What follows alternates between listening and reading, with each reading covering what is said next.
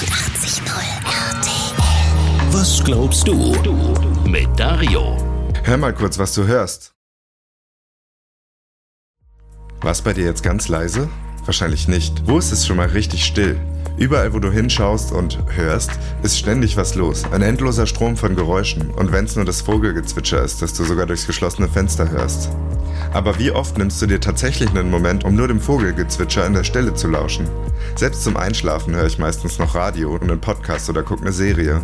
Zeit zum Nachdenken oder richtig Leerlauf für den Kopf? Fehlanzeige. Wenn es doch mal ruhig wird, fällt erst auf, wie laut es immer ist. Wenn der Lärm weg ist und es ganz still wird, kann auch der Geist zur Ruhe kommen. Dann beruhigt sich das Gehirn und der ganze Alltagsstress baut sich langsam ab.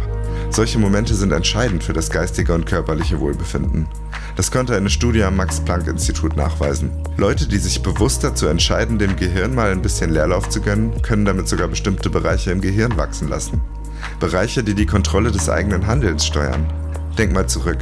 Wann hast du das das letzte Mal gemacht? Deine Gedanken geordnet, dich bewusst auf dich selbst konzentriert oder einfach mal an nichts gedacht? Wie oft gönnst du dir bewusst eine Auszeit? Was glaubst du? Was glaubst du? Evangelisch for You auf 89.0 RTL.